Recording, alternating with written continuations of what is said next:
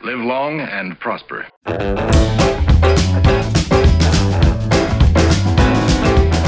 Reinaldo, nesse podcast de hoje, me conta aqui, o que, que eu posso. O que, que eu posso te sacanear além do cabelo? Sacanear por quê? vamos, vamos falar diferente, Reinaldo. É, como que você faria a sua apresentação é, num grupo como esse que está presente aqui agora? Se apresenta aí, por favor. Quem é o Reinaldo? Pô, fica parecendo defesa de tese, cara. Que cheio de doutores, ó, me, me analisando. Não, fico nervoso. Mas essa carne é, é fripô, claro. Com certeza. Tá, vou, vou mudar a pergunta. Reinaldo em uma única frase. Dedicado. Não sei, só sei que foi assim. Estamos de volta em mais um ColaboraCast com dedica dedicação total do nosso amigo Reinaldo Córdova, lá da Espanha, em uma das suas casas. Agora, creio eu, em La Rioja, né, Reinaldo? Esquiando na neve, caminhando na neve, mandando fotografias diárias dos seus passeios. E se você quiser conhecer um pouco mais da rotina do Reinaldo Córdova em La Rioja, vá lá no nosso canal do YouTube e veja lá os vídeos na vertical que o Reinaldo está produzindo aí para o canal. Shakira, garota. Especial. Então, verdade, tô, tô em La Rioja, ainda não terminou o trimestre, então muito trabalho aqui. Hoje os alunos estavam fazendo prova. E de vez em quando, né, Léo? Dá para dar um passeio aí e aí visitar os montes. E aí, como tá inverno, teve até a oportunidade agora de passear um pouquinho com neve e tudo mais. Divertido, cara, e tem isso mesmo. Aproveitar os fins de semana, fazer um exercício aí durante a semana para desopilar um pouquinho, porque é importante para manter o corpo em funcionamento e a mente também. E meu cabelo, cara, Esquece. Olha pro teu primeiro. Você faz luzes no cabelo, cara, e fica falando do meu cabelo. Hadouken! É sempre bom ter um amigo na monarquia espanhola que tenha acesso a todas essas esses benefícios. Muito legal. Reinaldo, você sabe, você conhece a nossa convidada de hoje? Conheço. E tem um currículo e uma produção incrível. Li, hoje eu li até um artigo dela. Um artigo publicado em 2017. Bom artigo, hein? Vou até dar o nome do artigo aqui. De aculturado exótico à raiz profunda, indigenismo e história indígena e narrativas de Ailton Krenak. Esse menino é tudo. Um tesouro. Bom texto esse, hein? Recomendo muito. Primeiro que é um personagem fantástico da sociedade brasileira. Quem não conhece deveria procurar um pouco sobre o Ailton Krenak. E o texto da, da nossa convidada, que você vai apresentar agora, explica muito bem, faz, ela faz uma análise do discurso do Ailton que é fenomenal. Então, parabéns a Cris.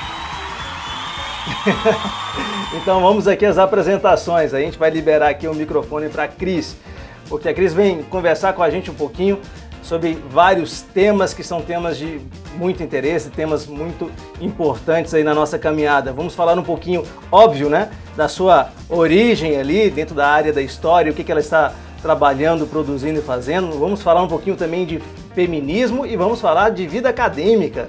São assuntos que também estão muito próximos aí, né, Reinaldo, das suas atividades fins. Só que tem algumas coisas aqui que são diferentes, viu?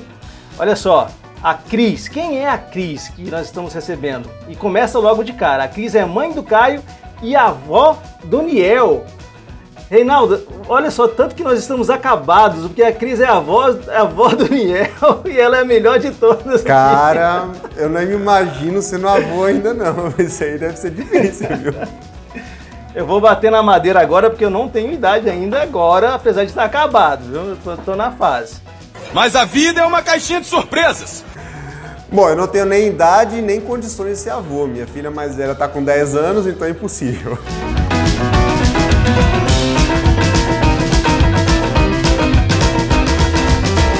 Vamos conhecer um pouquinho aqui a Cris. Então, a Cris, que é filha da dona Dulcena e do seu Nivaldo, goiana de linhagem matriarcal, mas baiana de origens, doutora em História pela Universidade de Brasília, mestre em História também pela Universidade Federal de Goiás e licenciada em História pela Universidade Estadual de Goiás. Entre outras coisas, e a Cris vai se apresentar aqui, vai falar um pouquinho da vida dela, porque o currículo também é extremamente extenso. É professora da área de Teoria e Metodologia do Ensino de História no Departamento de História da UNB, aqui em Brasília, e do mestrado em sustentabilidade junto a povos e terras tradicionais, o MESPIT, também da UNB, orientando ali os, as suas pesquisas para a área indígena, quilombolas e sujeitos de outras comunidades tradicionais, com ênfase em novas epistemologias, narrativas e metodologias. Foi professora da Secretaria de Educação do Distrito Federal durante 14 anos e do curso de História do CEUB durante 9 anos, aonde com certeza né, trabalhou junto aí com, o nosso Sombra, né, com aquele, com o nosso mito, que é o nosso professor Deusdete de Rocha Júnior. Quem é esse? Mais Quem é conhecido. Quem é esse? Quem é esse? Quem é esse? Zezeu! Opa, aí já Zezeu! sei quem é. Ô cara, Cris, muito bem-vinda aqui ao nosso espaço. Sinta-se em casa, é um prazer enorme ter você aqui. Espero que nosso bate-papo hoje seja muito legal e que você goste desse ambiente, que é um ambiente talvez um pouco é, menos formal do que o ambiente acadêmico que geralmente nós vivenciamos, mas que também é um ambiente que a gente pode tirar aí algumas questões bem interessantes. Bem-vinda, Cris! Obrigada, Léo. Obrigada, Reinaldo. Bom, muito bom estar aqui com vocês. Acho que esses ambientes ajudam a gente a, a pensar né, as possibilidades de, de fazer repercutir mesmo aquilo que a gente escute lá dentro da academia. E assim como, né, para mim, esses espaços públicos, eles se apresentaram sempre, porque eu fui professora da educação básica durante muito tempo e eu acho que esse trabalho de repercutir para além da academia é super importante, né? Então, satisfação enorme estar aqui com vocês, podendo falar sobre várias coisas, né, nesse bate-papo.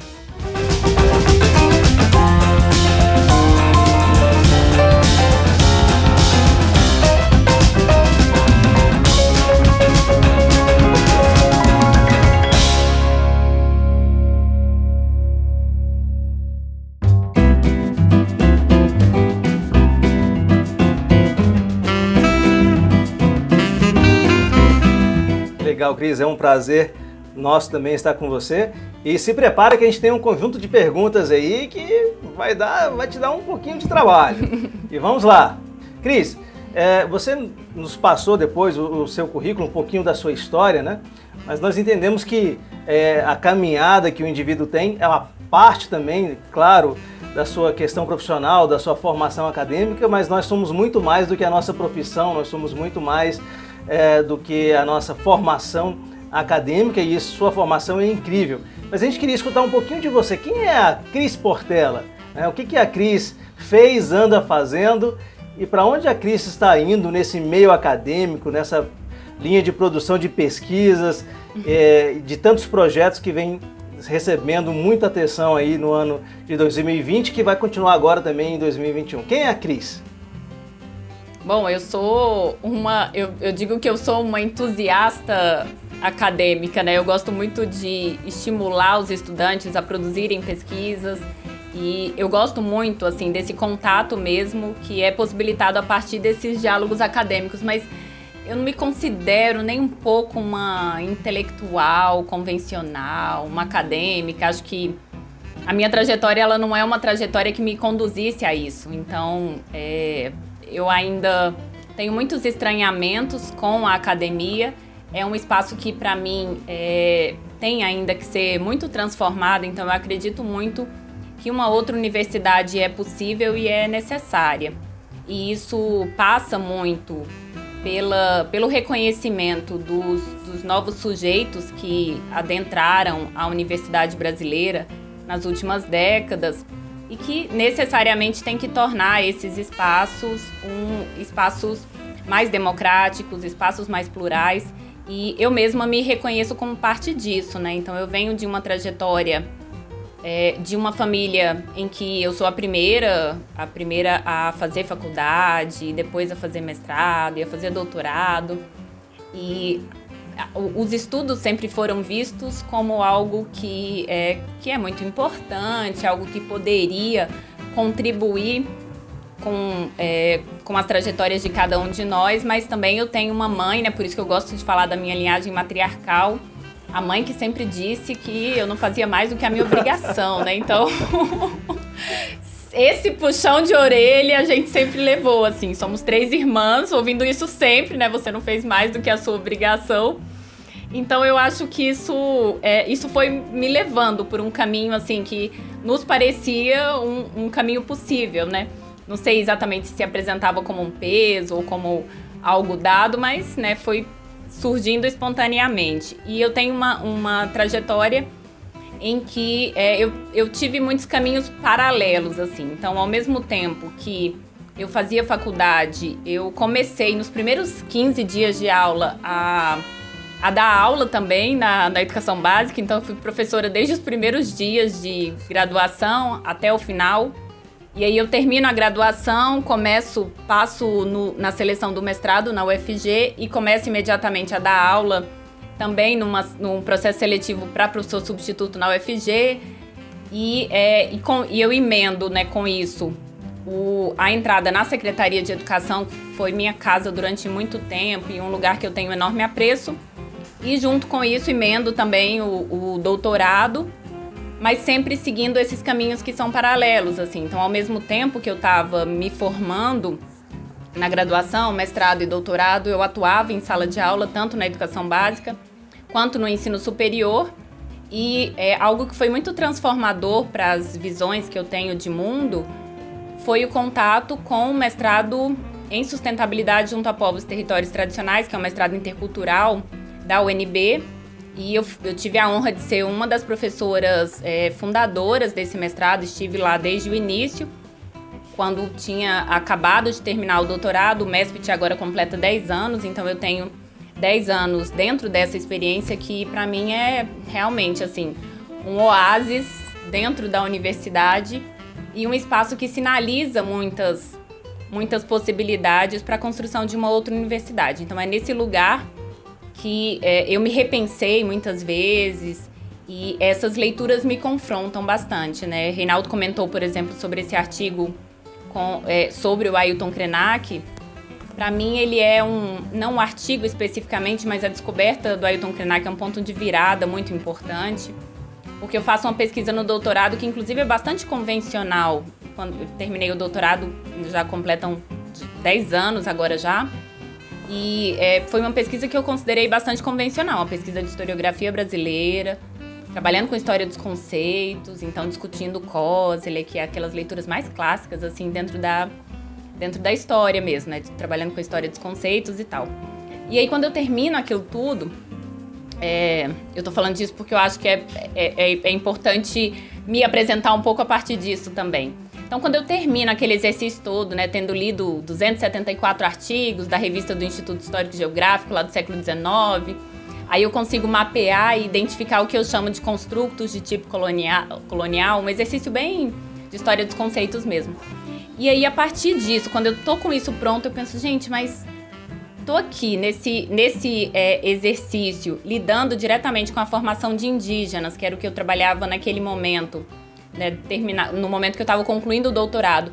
Eu penso qual é o sentido né, desse exercício que eu estou fazendo. E às vezes eu, eu pensava que era uma espécie de ginástica intelectual mesmo. Eu falava, mas de que maneira isso incide né, na vida prática das pessoas? Então é nesse momento que eu começo a imaginar um diálogo que é o de pensar como intelectuais indígenas responderiam a esses construtos de tipo colonial que eu identifico lá na tese. Então, para mim, esse é o ponto de virada e ali eu consigo compreender que há outras chaves epistemológicas que são possíveis e esse meu exercício ele acontece justamente elegendo Ailton Krenak como uma figura que dialoga muito bem para se contrapor e apresentar alternativas epistemológicas para é, essas construções né, coloniais que estão tão dadas no nosso imaginário. Cris, acho interessantíssimo, sabe? Você tem uma história que, assim, é motivadora, né? É, toda a dedicação, toda, toda a tua história, né? Até a, a, familiar, né? Da tua mãe tá te pressionando aí, falando que não fez mais que obrigação. E assim, ler 274 artigos, artigos para escrever o trabalho, sabe? Isso aí foi a pressão materna, né? Que, tipo, pressionou aí. Eu acho muito interessante quando você fala, por exemplo, da, da questão dos intelectuais indígenas. Eu acho que existe nesse ponto aí já um elemento de disrupção, né, de ruptura, porque tradicionalmente nós a literatura, a, a mídia, o consciente, a mentalidade brasileira, ela não vê intelectualidade nos grupos tradicionais, nos grupos indígenas. Vê quase ainda a ideia de selvageria, talvez mais romântica, de buscar o bom selvagem, né? Mas assim, é aquele grupo que não tem uma reflexão sobre si mesmo. E você, você demonstra isso, né? E, e, quando você comentava sobre o Ailton Krenak, eu queria fazer rapidamente como eu conheci o Krenak. Não pessoalmente, infelizmente, mas como eu soube da, desse personagem, dessa pessoa, desse intelectual indígena. Teve um documentário que foi solicitado pela UNB, para o Paz da UNB, que era Índios, Quem São Eles? Então, nesse documentário, Krenak fazia um depoimento extraordinário. A partir desse momento, eu passei a segui-lo. Então aí eu comecei a conhecer e depois a participação dele na Constituinte, no, em 88, todo esse processo eu acho muito interessante. E assim, eu acho que o seu trabalho ele é, visibiliza né, a, a voz, a fala deste grupo que é tão marginalizado. Então a gente fala mais ou menos como se fosse um, um sujeito, um sujeito social é, quase caricato. Né? A gente vai falar de indígena a gente não fala do indígena como ele realmente é, o indígena brasileiro. E aí um outro relato que eu queria compartilhar com vocês. A FUNAI, nós perdemos muitas vezes as oportunidades de visitar e de conhecer elementos que estão ao nosso lado, né? Então, por exemplo, no setor comercial sul, se eu não me engano, tem o... a FUNAI ficava ali ou fica ali, não sei agora como está e teve uma, uma, série de palestras. E eu fui para uma dessas palestras que, que tinha ali. Eu vi uma jovem que falava assim no depoimento dela, na palestra de depoimento. Ela, olha, eu só descobri que eu era indígena quando eu tinha X anos, já era jovem, jovem adulta, porque ela não sabia. Os pais tinham escondido ou ocultado dela durante muito tempo. Então ela falou assim: eu me entendi como indígena a partir de uma reconstrução. E isso também é importante para nós não índios, né? observarmos o indígena, que ele se identifica dentro de uma determinada situação uhum. e que eles também estão por processos de intelectualização, de autorreconhecimento. E todo esse processo é muito complexo na nossa sociedade, né? Tem tantas vozes, mas a gente não olha para nós mesmos, uhum. não olhamos para o grupo, para a pessoa que está do nosso lado. É super interessante isso, Reinaldo, porque realmente a gente tem uma categoria que é uma categoria invisível, que é essa dos intelectuais indígenas. Então há uma, uma compreensão que, é, que ainda perpassa justamente essa dicotomia. São maus selvagens, quando são aqueles indígenas que estão próximos, que vivem próximos a nós, sociedade nacional. E aí por isso que é muito mais fácil haver uma, uma romantização em relação à figura dos indígenas.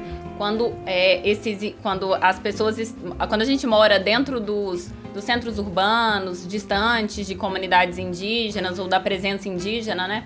Porque indígenas também estão nos centros urbanos e é importante a gente lembrar isso. Não deixam de ser indígenas porque usam short, é, short da Adidas ou... E que, tenham, e que vejam televisão e, e que dirijam Hilux. Exatamente. e ao contrário, né? O que a gente tem é justamente uma, a, a, o crescimento de, de muitos desses influenciadores indígenas que se utilizam justamente dessas ferramentas mais tecnológicas para reafirmar as tradições, né? O que a gente tem é justamente uma afirmação dessas tradições a partir dessas novas tecnologias. Então, a, o intelectual indígena ele é uma categoria em grande medida desconhecida no Brasil. Há, há um movimento na América Latina, em outros países, que tem um, um processo histórico diferente do que a gente vivenciou no Brasil, que permite reconhecer a existência desses sujeitos como intelectuais. No Brasil, a gente tem uma presença que ainda é reconhecida por crivos é, bastante estereotipados, seja para o bem ou para o mal, né? É, é o que você lembrou mesmo, assim, ou é o bom selvagem ou o mal selvagem, e aí eu vinha comentando que o mal selvagem, muitas vezes, é justamente aquele indígena que está ali ao lado, que existe no presente, porque se a gente, é, como historiadores aqui, formos pensar historicamente como é que a presença indígena se deu no Brasil, é uma presença que desde os primeiros marcos né, de reconhecimento da presença indígena se dá por uma construção que é pretérita. A impressão que se tenta construir, a narrativa que predomina é de que os indígenas são sempre categorias do passado. Quando a gente pega desde o período colonial, que é, indígenas se diferenciam entre tupi e tapuia, que é o, o nosso clássico na literatura, a nossa literatura ela privilegia os tupi, porque os tupi são os índios mortos, os índios que não existem, né? Então há inclusive uma poética do genocídio. Então é interessante exaltar esses indígenas, mas sempre esses indígenas que não são os indígenas que incomodam no presente. E aí a gente tem uma série de, é, de leituras estereotipadas que, no fim das contas, se sustentam justamente pela atribuição da existência indígena somente no passado e não no presente. Quer dizer, o indígena que incomoda é o indígena no presente. Mas é, não há uma, uma explicitação desse incômodo que o indígena representa, porque ele é a figura romântica, né? Assim, é a, a, as, as frases super estereotipadas que a gente tem, por exemplo, a avó que foi pegando laço, como se isso não significasse, né, a violência, o estupro. Então, todas essas questões elas não aparecem. Parece que é uma exaltação de dizer eu tenho uma avó, uma bisavó que foi indígena, sem que esses, esse, essas violências estejam contidas nesse discurso. Então, é interessante reconhecer os indígenas para além dessa, dessa visão exotizada, seja uma visão romântica que idealiza e que pensa é, os indígenas como esses sujeitos que de, de todo modo se apartam da nossa sociedade para serem efetivamente reconhecidos como indígenas, seja essa construção como maus selvagens, né? E aí, é uma outra questão que, junto com, com isso, com esse reconhecimento dos intelectuais indígenas, me parece muito importante reconhecer que quando se fala de história indígena no Brasil, é, há de se considerar que é uma história de diásporas. Então, os indígenas o tempo inteiro foram deslocados é, é, dos seus, dos seus territórios tradicionais, os territórios indígenas, eles sempre foram disputados. Então a história indígena no Brasil, ela é uma história de desterritorialização, de reterritorialização, por isso que é importante considerar uma dinâmica histórica que envolve todo esse processo. Então, uma chave que eu considero muito interessante é pensar como essa é uma história que é uma história de diásporas. Por isso que a gente vai ter um, situações como essa, né, que você que você nos conta, de uma indígena que é, reconhece a sua indianidade a partir de um processo que não é dado, exatamente porque é uma visão muito essencializadora considerar que indígenas se constituem sem esses conflitos identitários que abarcam a todos nós, né? Então é isso. A história do Brasil é uma história de diásporas e os indígenas são representativos dessa história em diásporas.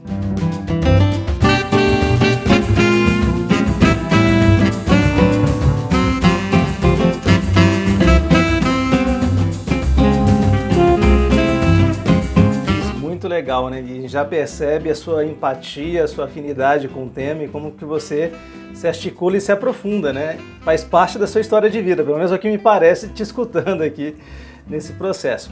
Cris, eu queria resgatar um, uma fala sua anterior, um pouco a pergunta do Reinaldo, que me chama a atenção, porque é, um, é algo que nós já debatemos aqui nesse espaço, inclusive com nosso amigo Zezeu, né?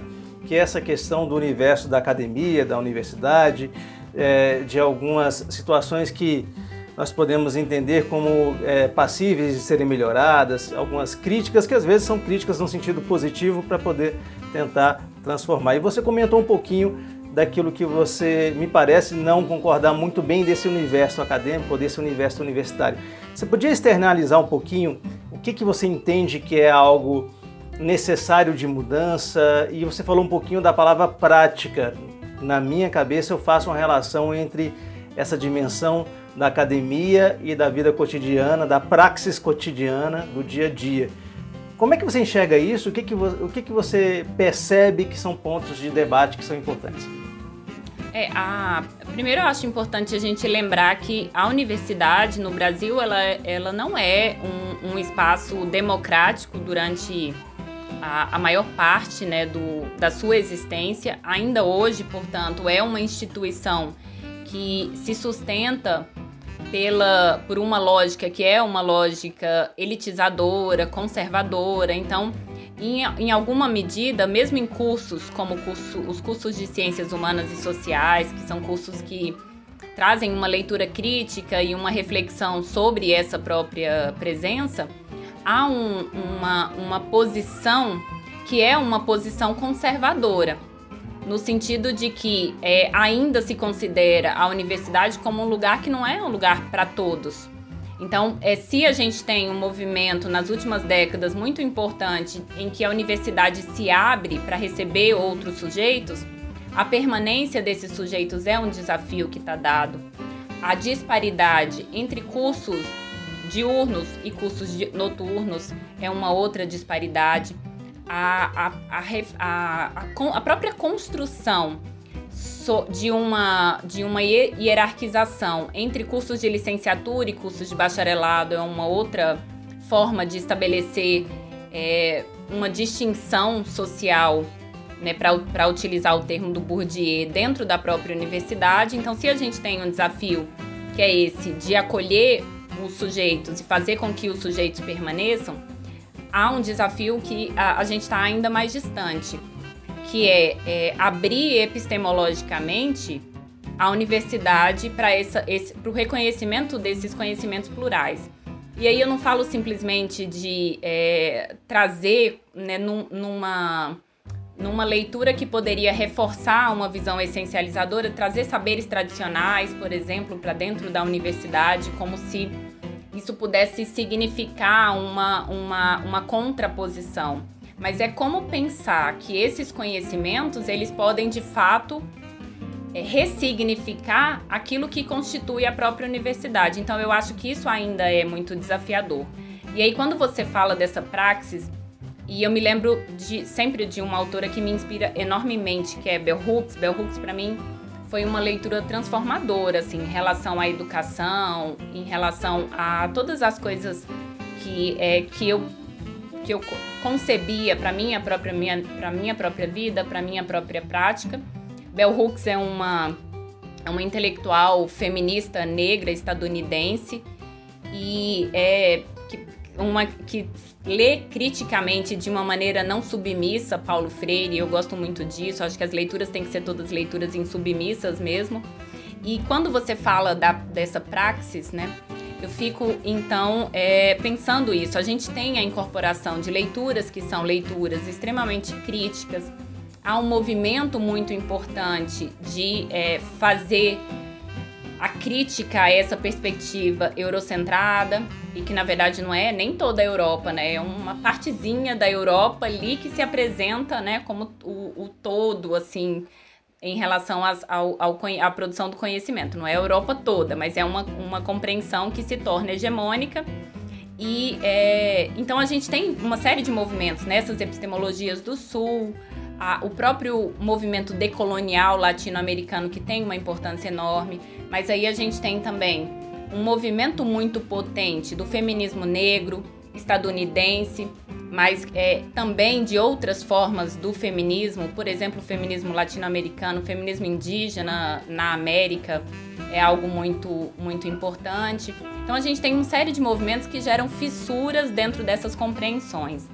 Mas é, ao mesmo tempo que há todo esse movimento que, que já está bastante consolidado, o que a gente vê na, muitas vezes na universidade é a utilização de textos que são textos extremamente transgressores e disruptivos, mas é, ao lado de práticas que são práticas igualmente conservadoras e que alimentam é, formas de hierarquização que se estruturam pela mesma lógica de opressão. Então, é, quando eu leio Bell Hooks, em, especial uma obra dela que é, para mim foi a obra mais marcante que eu tenho a honra assim de ter apresentado para várias pessoas e que foi também transformador para elas. Assim, todos os meus estudantes leram Bell Hooks, que é o Ensinando a Transgredir. O Ensinando a Transgredir é uma a primeira publicação que a gente tem de Bell Hooks é, traduzida por editora brasileira. Agora a gente tem uma profusão, algum, é, outras coletâneas da Bell Hooks saindo, tudo é muito interessante. Mas ela chama a atenção justamente para a dimensão do afeto nos próprios processos educativos, que é uma coisa que parece que é piegas a gente falar, né? É, ciência não combina com, com afetos.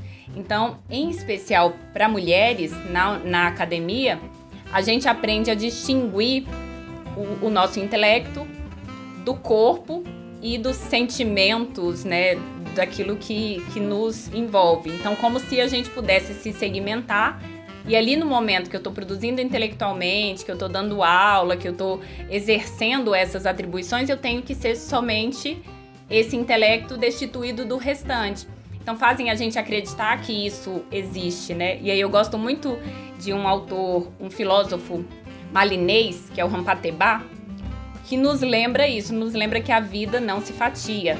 E ele faz uma discussão maravilhosa sobre a oralidade, sobre como essa, essa relação nos constitui exatamente porque nós somos uma interesa que vai reconhecendo as nossas singularidades, né? E o que o Ocidente faz com a gente é acreditar que nós somos indivíduos antes de tudo e, é, e vamos então nos, nos é, enquadrando dentro de uma lógica que nem é uma lógica de existência comunitária, né? Mas é uma existência é, dentro de uma sociedade. E aí, quando a gente pega, por exemplo, essas perspectivas Ubuntu, que orientam vários povos é, sul-africanos, da África, da região ali sul da África, a gente tem é, uma, uma compreensão contrária, né? O que eles afirmam nos parece muito maluco, assim, para essa nossa cabeça ocidental, que é a afirmação de que nós nascemos comunidade e depois vamos nos tornando indivíduos a partir do reconhecimento das nossas singularidades. É, ler essas coisas, ter contato com essas reflexões, trouxe para mim uma compreensão de que, é, primeiro, a, assim como eu quero a minha interesa né, preservada, eu quero também que os meus estudantes saiam bastante fortalecidos intelectualmente. Eles só vão ser fortalecidos intelectualmente se eu não reproduzo essa lógica de segmentação daquilo que a gente é. E, é, e na prática, para além das leituras, que são leituras que é, vão e devem cada vez mais ir num, num sentido antirracista, antissexista, né, que trazem perspectivas críticas, ao mesmo tempo tem uma coisa que ainda é um tabu na universidade brasileira, que é o que é esse elitismo. Então a universidade discute muito pouco ainda o quanto, mesmo a partir de uma chave que é antirracista, a lógica continua sendo uma lógica elitizadora. Então a gente tem também que ser anti-elitistas anti dentro da universidade. E acho que esse é um grande desafio que está colocado. Por isso, muitas vezes eu me sinto bastante deslocada dentro da universidade, assim. Mas é um deslocamento que eu quero permanecer, assim. O dia que eu estiver enquadrada nisso, eu acho que já tem um problema, né? Então, eu fico feliz nessa condição. Eu tenho, eu tenho o, o chão que eu piso, o local que eu piso, né, o meu ponto de crítica é que eu vejo uma lacuna muito grande entre a promessa feita pela academia e a promessa feita pela universidade, entendendo as, as diferenças desses dois termos e a entrega que é feita pela, pela, por essas instituições ou esses conceitos à sociedade. Então você comentou, por exemplo, sobre a constituição do cotidiano na universidade, a possibilidade de acessos a, a, conteúdos e a formas de pensamento que deveriam ser disruptivos de alguma maneira, mas ainda assim você faz uma, um mestrado, uma graduação, um doutorado em educação, por exemplo, e você vai encontrar o mesmo modo operante, você vai encontrar a mesma estrutura, você vai encontrar a mesma prática não transformadora que você encontraria em outros momentos, em outros períodos. Eu, eu tenho dificuldade em, em perceber a entrega da promessa feita por isso. Então, por exemplo, eu vejo que nós temos vários programas de pesquisa, o CNPq investe uh, em várias questões. Nós temos uma produção muito grande de pesquisas e de relatórios e em uma grande publicação, mas me parece também que é muito mais uma dimensão política e operacional, ou seja, você pontua para a instituição, do que necessariamente transformadora nas comunidades, na sociedade. Essa é uma lacuna que, que me incomoda, a promessa de entrega e a não entrega porque me parece tudo que é um jogo. Às vezes, isso às vezes, Cris, é, uma, é, um, é um preconceito meu ou uma visão equivocada minha. Me parece que tem muito mais política, ego e pouca entrega transformadora, pouca mudança social, né? Tanto que, por mais que a nossa produção científica seja alta, você pode verificar a quantidade de artigos, produções e pesquisas que são publicados no Brasil constantemente, mas ainda temos uma onda negacionista, nós temos um, uma, um, uma, uma fala racista, como você mesmo bem lembrou, a gente tem uma, uma fala que descaracteriza a mulher, o ser humano, uh, enfim, apesar do grande volume de produção científica que nós temos. Não sei, é algo que mexe um pouco comigo, essa lacuna entre promessa e entrega. Reinaldo, você ia comentar também? Mexe um pouco? Mexe um pouco, a gente vai ter que editar essa parte, né? Porque tô... Mexe Não, muito, Léo. Mexe muito. Camomila, fiz, fiz meditação. Você tá girando na cadeira aí para falar isso, você tá nervoso, Não, tá, super, tá tenso. Vamos ter que fazer uma terapia mais intensa aí durante essa semana. Acho que traduzindo um pouco o que o Léo disse aí, é mais ou menos assim, quando você vai tá num colégio, aí você o, o, a direção chama você para um, um encontro, né? Formação, né? Semana pedagógica. Aí chama um cara, paga uma fortuna para o palestrante chegar lá e falar de novos modelos da educação. Aí o cara vai e passa uma hora e meia dando uma palestra com os slides, né? E fala, beleza? Aprenderam? Façam isso em sala. O que eu falei, não o que eu fiz, né? É bem isso. Mas assim, eu vou discordar em um pontinho do que o Leonardo comentou para depois fazer uma pergunta para a Cris. Léo, por mais que nós tenhamos pesquisa, e eu concordo que existem muitas pesquisas, é, e eu vou falar dos seguintes chãos, né?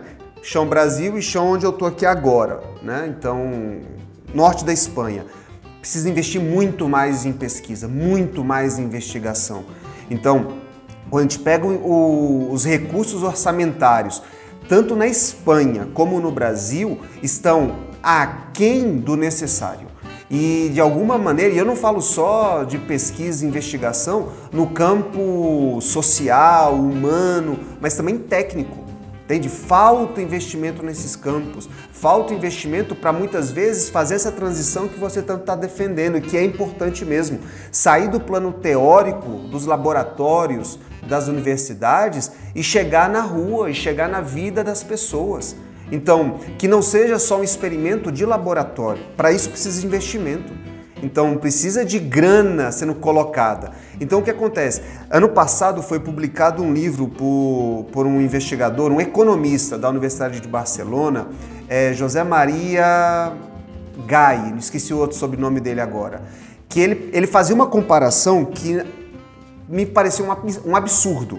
Ele pegava as cinco principais instituições uh, de tecnologia do mundo, então Apple, Ama Amazon uh, e as outras também, Google, e falava assim: elas investem mais em pesquisa e investigação que o, que o Estado da Espanha.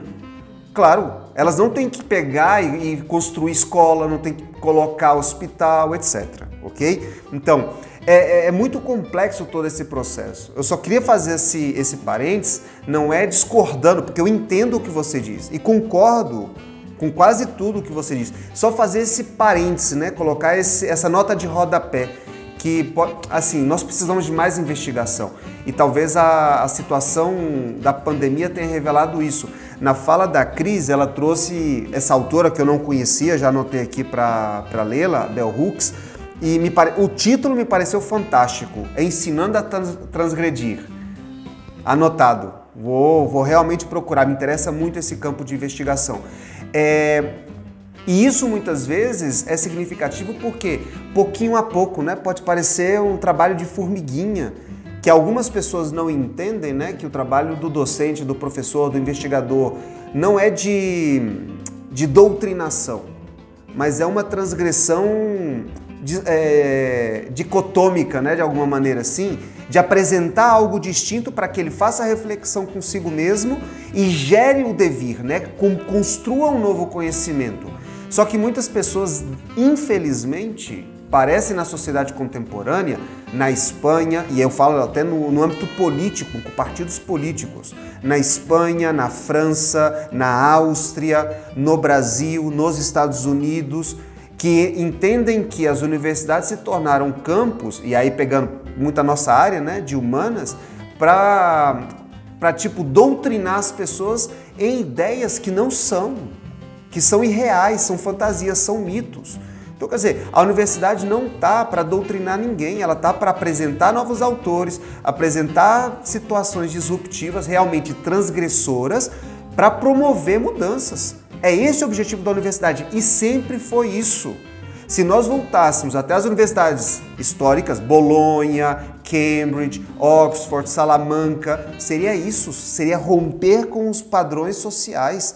E aí, quando a Cris, dentro do campo que ela trabalha, e aí no ano passado ela até é, a, comentou numa entrevista que ela fez para a revista Café História, falando um pouco sobre esses é, temas que até 60 anos atrás poderíamos colocar eram realmente tabus, né? Falar de feminismo, falar de narrativa indígena, falar de comunidades quilombolas, dentro de uma perspectiva de interseccionalidade.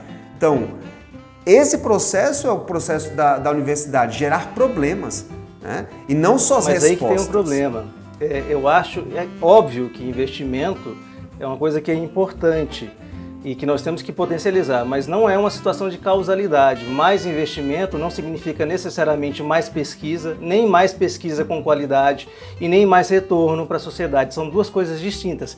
É necessário a variável investimento, mas, por exemplo, como é que é feita a escolha dos investimentos nas pesquisas pelos órgãos deliberativos? Né? Como é que é gerenciado esse recurso pelos grupos de pesquisa? Como que é entregue o resultado desses grupos de pesquisa para a comunidade? E, e vamos ao entendimento dos fatos, né?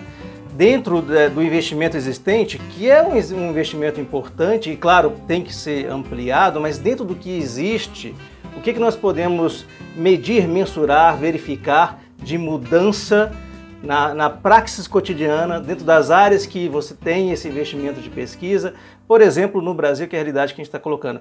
Eu acho, eu, eu não tenho números de, de, de, pronto aqui, mas eu acho que tem uma grande diferença entre investimento que é produzido, que é colocado, e uma situação de transformação ou aplicabilidade. Eu não falo aplica, aplicabilidade prática somente, não, porque não é só isso que a, que a pesquisa tem que fazer, mas construções é, conceituais, teóricas que estão trazendo transformações. E, e, assim, só uma crítica, por exemplo, eu, sou, eu tenho algumas críticas aos programas de stricto senso. Se você está envolvido nos programas de stricto senso, a preocupação maior dos professores envolvidos, eu falo isso com todo respeito, com todo carinho. Sempre é a quantidade de documentos publicados, a quais das revistas que eles estão publicando, porque isso leva pontuação para eles e para a instituição, os temas de orientação de, de mestres, dos seus mestrandos e, e doutorandos e o processo que é operacional é, o resultado e a aplicabilidade disso em qualquer contexto eu enxergo como, como ainda muito tímida no que a gente coloca como todo. Agora, Reinaldo, nós dois estamos monopolizando a conversa. Cris, nos salve desse debate entre nós aqui. Bom, vamos lá. Eu acho que, que, que vocês dois trouxeram é, questões interessantes aqui, né? Primeiro, é, me chama a atenção, assim, enquanto ouvi o Léo, também fiquei pensando isso. Acho que é, a gente tem sempre que, que lembrar que o, o, o, Brasil, e aí eu tô falando especificamente de Brasil, mas o Reinaldo também chamou a atenção para outros contextos, né? Trouxe o exemplo da Espanha. Para a gente lembrar que é, não há investimento em pesquisas, né, conforme a gente gostaria. Então essa tem que ser uma, uma, uma demanda, né, que tem que ser apresentada o tempo inteiro. Então a gente precisa de muito investimento.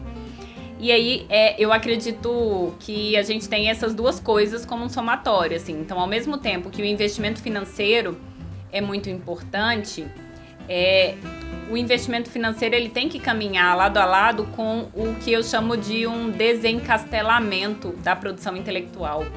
Me parece muito importante que a gente saia né, dessa visão encastelada da produção, da produção intelectual.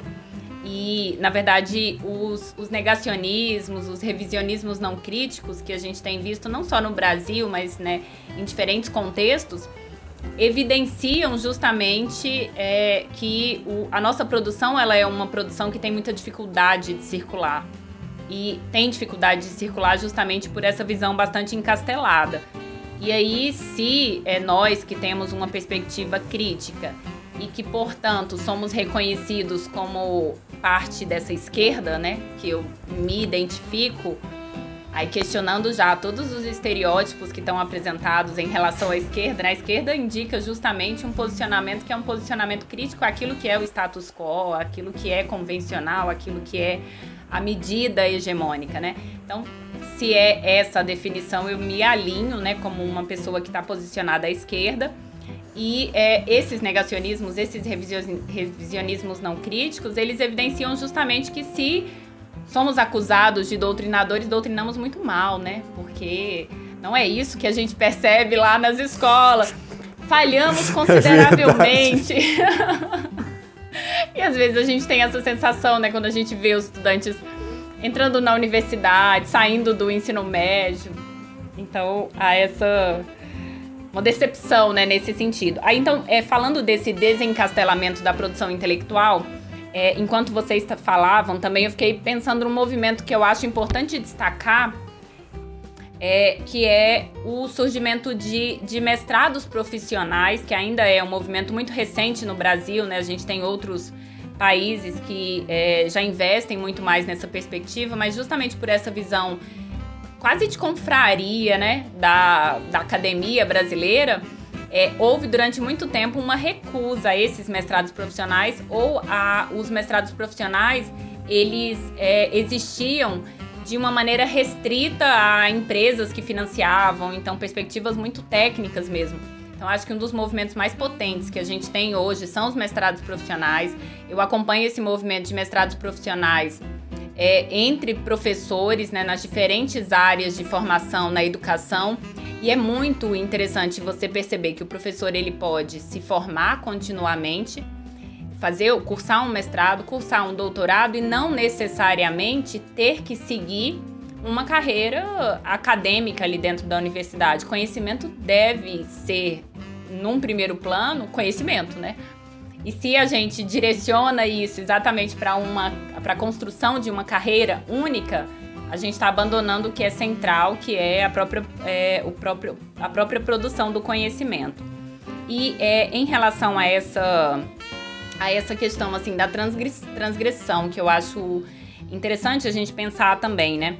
A, a Bell Hooks, ela fala que ser professor é estar junto. Então, quando a gente pensa nisso, né, professor que é doutrinador, que é essas acusações todas que estão na crista da onda, acho que é sobretudo isso. Ser professor é estar junto. Estar junto significa justamente acompanhar com muito cuidado esse processo de formação intelectual dos nossos estudantes, seja lá na educação básica, seja no, no nos cursos de graduação, nos cursos de pós-graduação, e é, e, e, se a gente tem algum espaço que é um espaço de transgressão, eu acredito que é a sala de aula. É ali que a gente tem muito mais possibilidades. Eu também tenho uma, uma um olhar crítico em relação a esses é, cursos de pós-graduação que mantém uma, uma estrutura profundamente academicista, né? esses estritos sensos que mantém uma, uma leitura muito academicista, é, não porque a repercussão na sociedade ela tem que acontecer de uma maneira pragmática, quer dizer, as coisas não têm que ser necessariamente utilitárias, mas deve se olhar com atenção é, como há, é, há uma incidência política e social dessas produções. Então, isso me parece imprescindível. E aí isso caminha, né, junto com essa visão de que é necessário mais investimento em pesquisa, mas ao mesmo tempo a gente tem também que fazer uma autocrítica e sair desse encastelamento. A história, então, é um campo muito é, muito avesso à repercussão. Né? A gente demora muito, por exemplo, investir em divulgação científica no âmbito da história. Revistas que circulam em banca trabalhando história são mal vistas, né? Professor, eh, professores, pesquisadores que escrevem livros didáticos passam a ser vistos como, né, como, como pesquisadores menores dentro da universidade. Então, é justamente essa lógica que é profundamente elitista e que não reconhece a popularização dos conhecimentos como algo bom.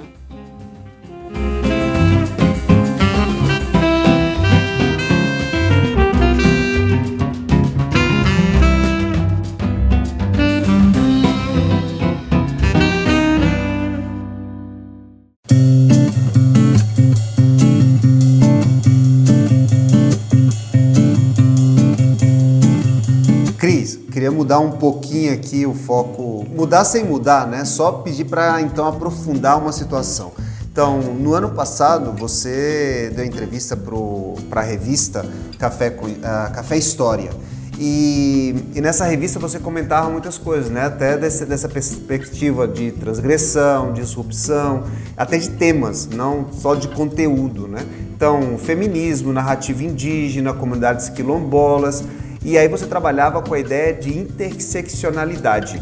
Então, queria que você explicasse um pouquinho o que seria a interseccionalidade, é difícil a palavra, uh, e como o feminismo funciona nesse, nesse sentido, né? nesse, nessa dimensão. É, é a, a, pergunta é assim, né? Para que, que serve essa palavra, além de fazer a gente a gente tropeçar aqui quando vai falar ela, né?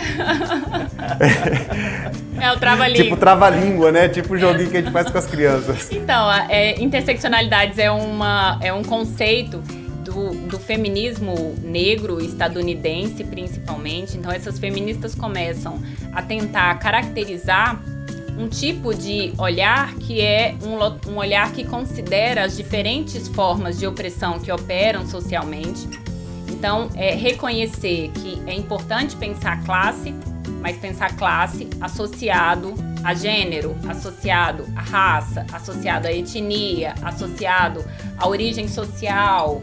É, a, no, no, caso do nosso país, né, do Brasil, que é, é um país de extensão territorial é, bastante grande que faz um, esse um torna esse um país muito diverso, é importante pensar as, regi as regionalidades também como parte desses marcadores sociais.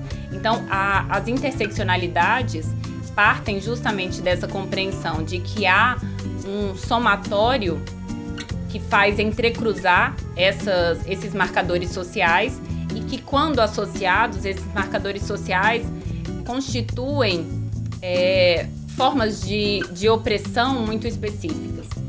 Aí a gente tem, é, então, esse movimento que começa na década de 70, principalmente no, no, entre as feministas negras estadunidenses, mas a gente tem uma categorização desse, desse conceito no âmbito jurídico, que é muito importante, e a autora de referência dessa perspectiva é a Kimberly Crenshaw, que faz uma leitura muito, muito interessante, porque ela evidencia, a partir de exemplos práticos, como o sistema jurídico, quando não considera essas perspectivas em que marcadores sociais não podem ser dissociados, gera uma forma de é, gera uma forma de exclusão também do ponto de vista jurídico. Então ela traz um exemplo de demandas e aí é o, a situação jurídica específica, o caso que ela analisa especificamente é um caso em que uma, uma mulher, é, uma mulher negra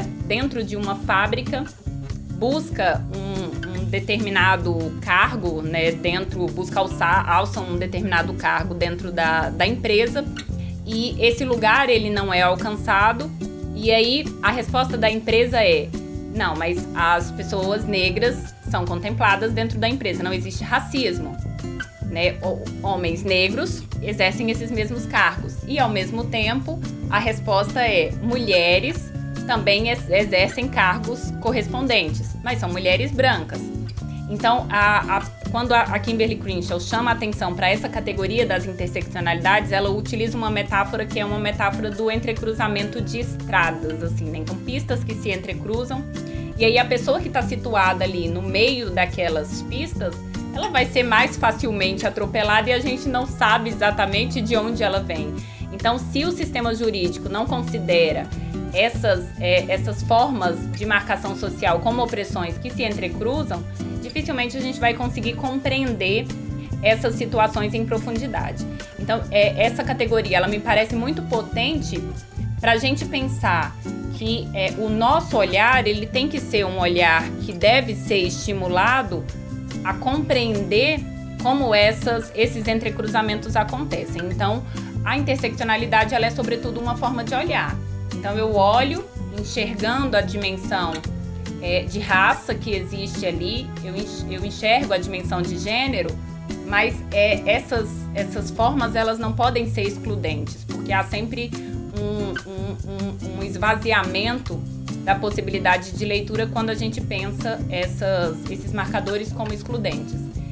E, é, inclusive, é, quando se fala do feminismo, né, vocês utilizaram já algumas vezes a palavra aqui, eu sei que isso provoca também uma, uma, é, uma rejeição para muitas pessoas, assim, a ideia, né, de, de me apresentar como feminista, das pessoas rotularem a gente como feministas e tal. Não estou dizendo que é esse o, o caso, né?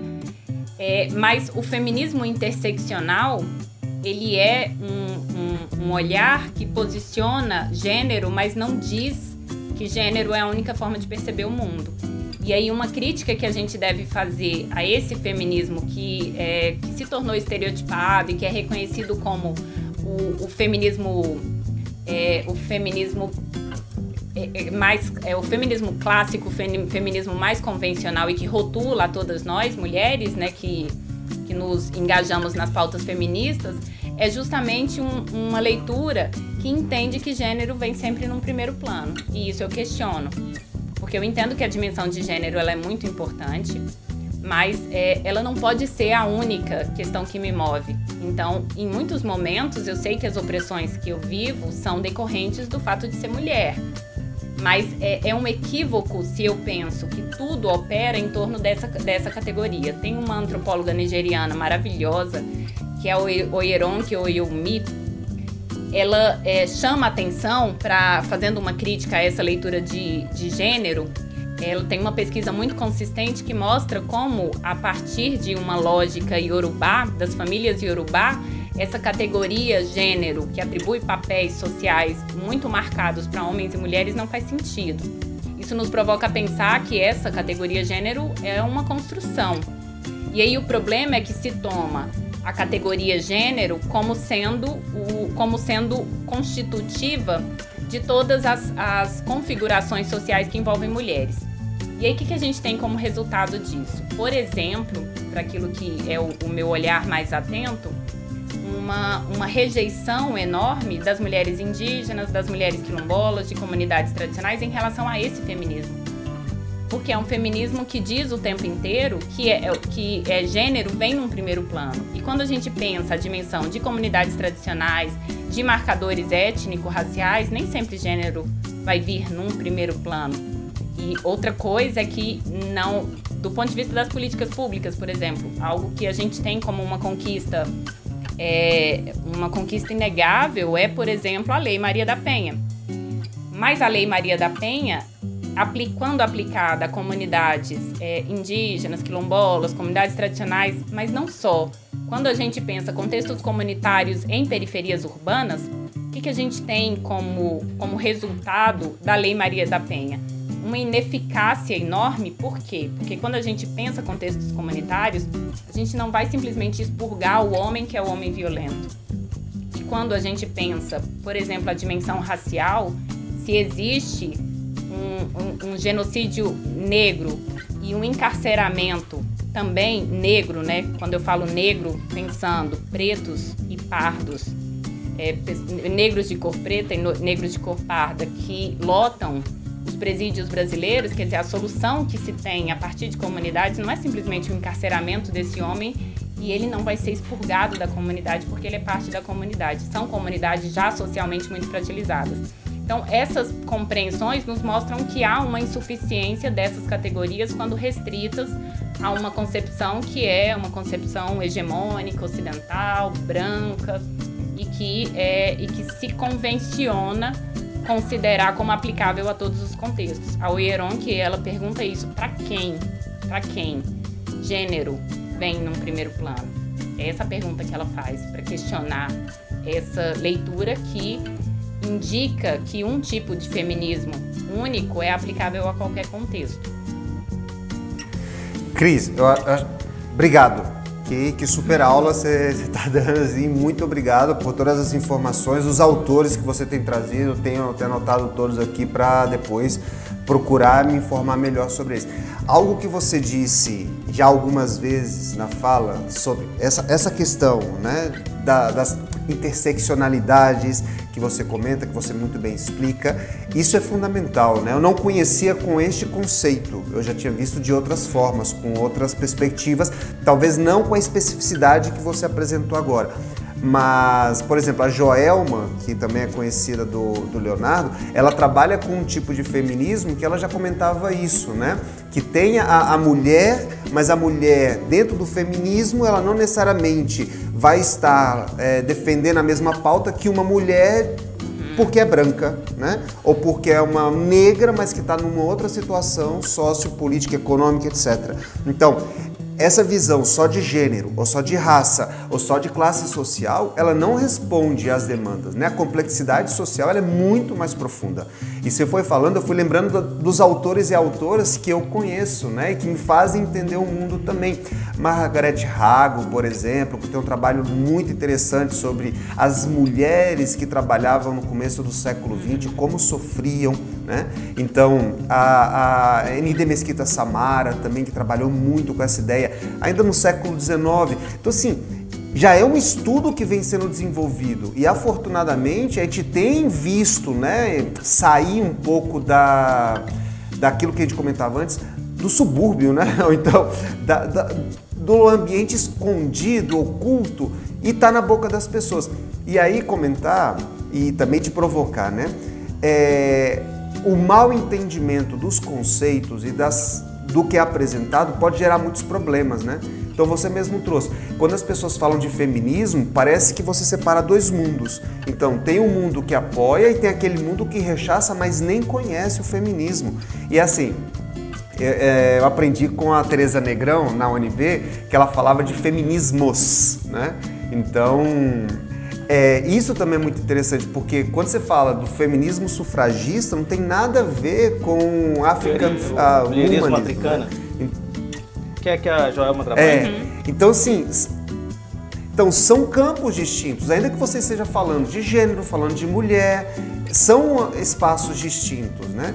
E você trouxe uma expressão que, assim, se você puder comentar e a gente até manter o diálogo, é, você fala assim, nós ocidentais. E recentemente, escutando um podcast, o autor ele comentava assim: não, porque nós no Brasil, como somos mais europeizados, somos mais europeus que outros países da América do Sul. Aí eu falei: você está falando para quem, cara pálida? Quem é você para falar que Brasil? Que Brasil é esse que você está falando, né?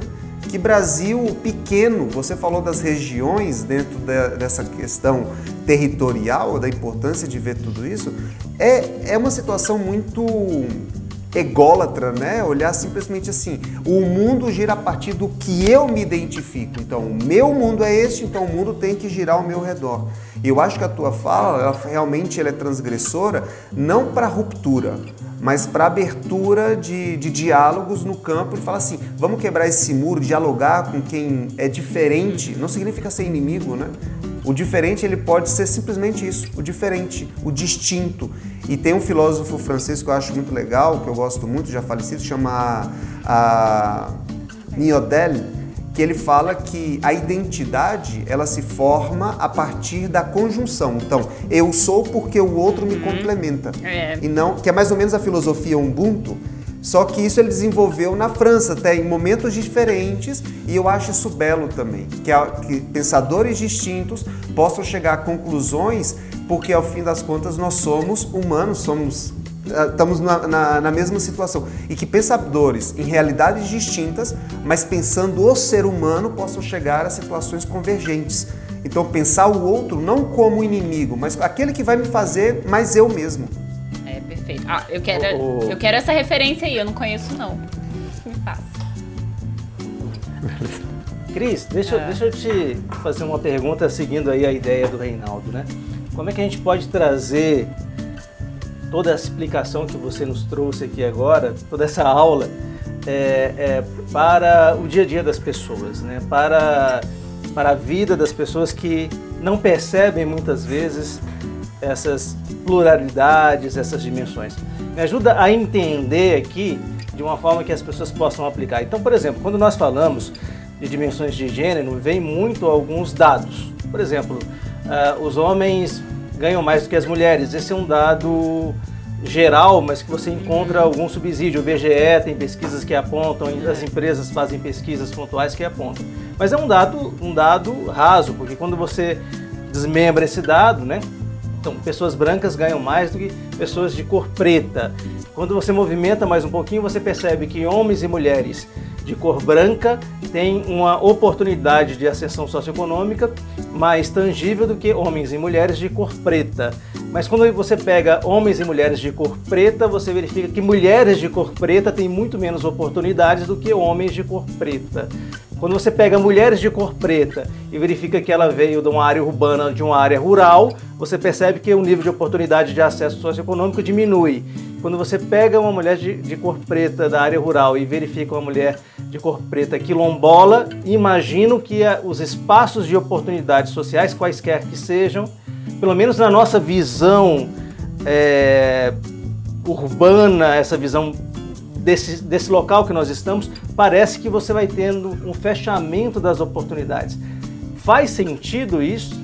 E, ou não faz? E fazendo sentido, o que, que eu, cidadão comum, no meu dia a dia, no meu trabalho, na minha lida, na minha família, posso é, refletir e atuar para uma mudança desse status. Como é que você entende isso?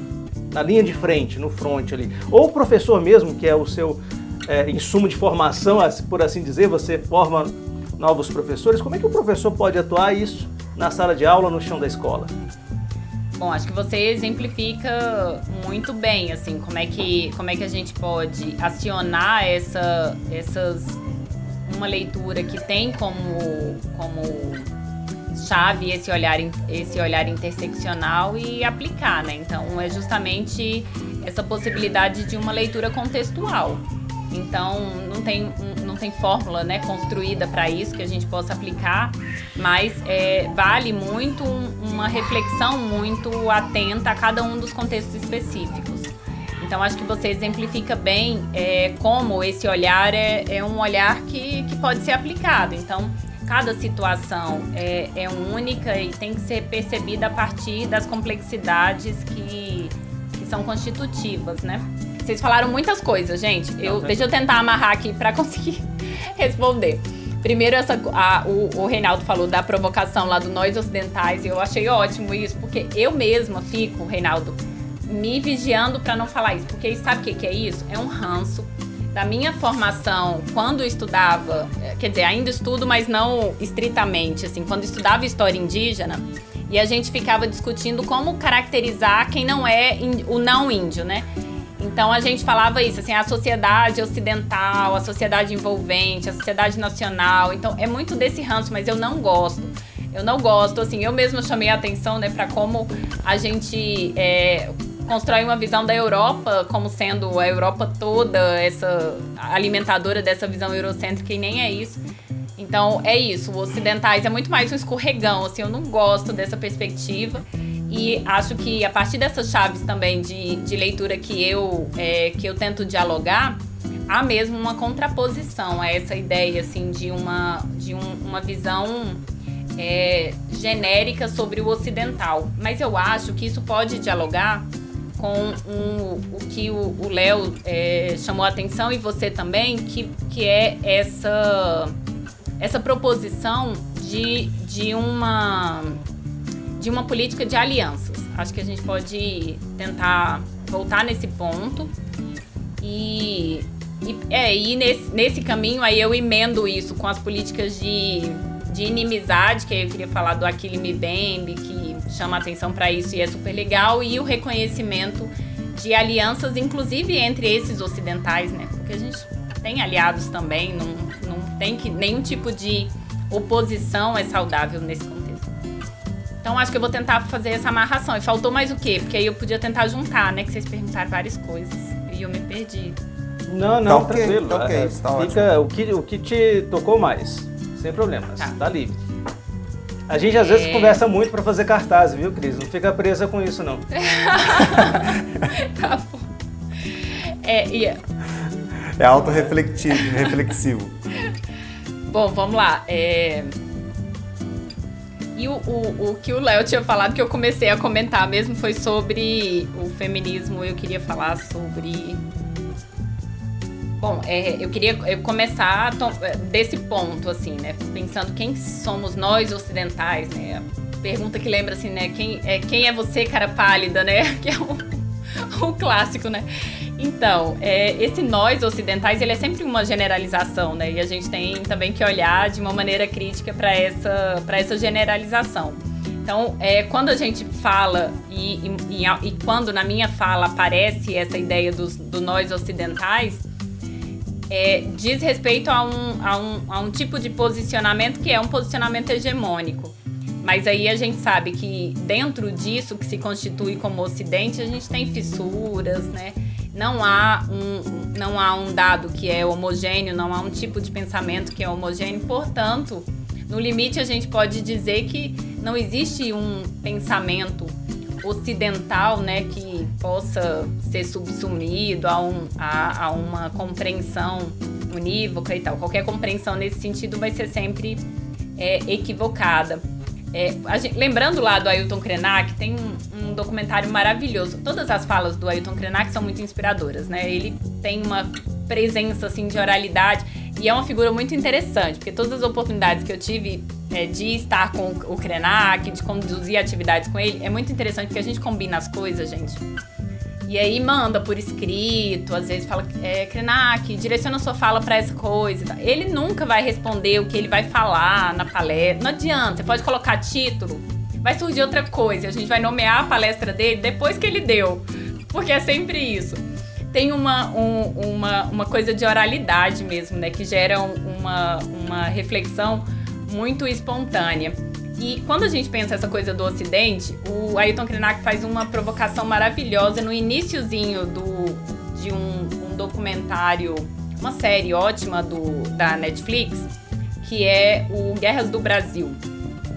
Guerras do Brasil, no episódio que fala sobre indígenas, ele abre fazendo uma descrição daquele encontro que a gente conheceu lá a partir da carta de caminha, que é uma coisa fantástica, porque ele fala isso. A gente estava ali na praia e aí chegaram esses ocidentais, né? Então os ocidentais chegam é, completamente é, fedorentos, é, magros, doentes, cheios de piolho e numa situação deplorável. E aí o que que a gente faz? A gente acolhe eles. E, portanto, os ocidentais, esses ocidentais existem aqui no Brasil exatamente porque a gente é legal com eles e acolhe eles, né?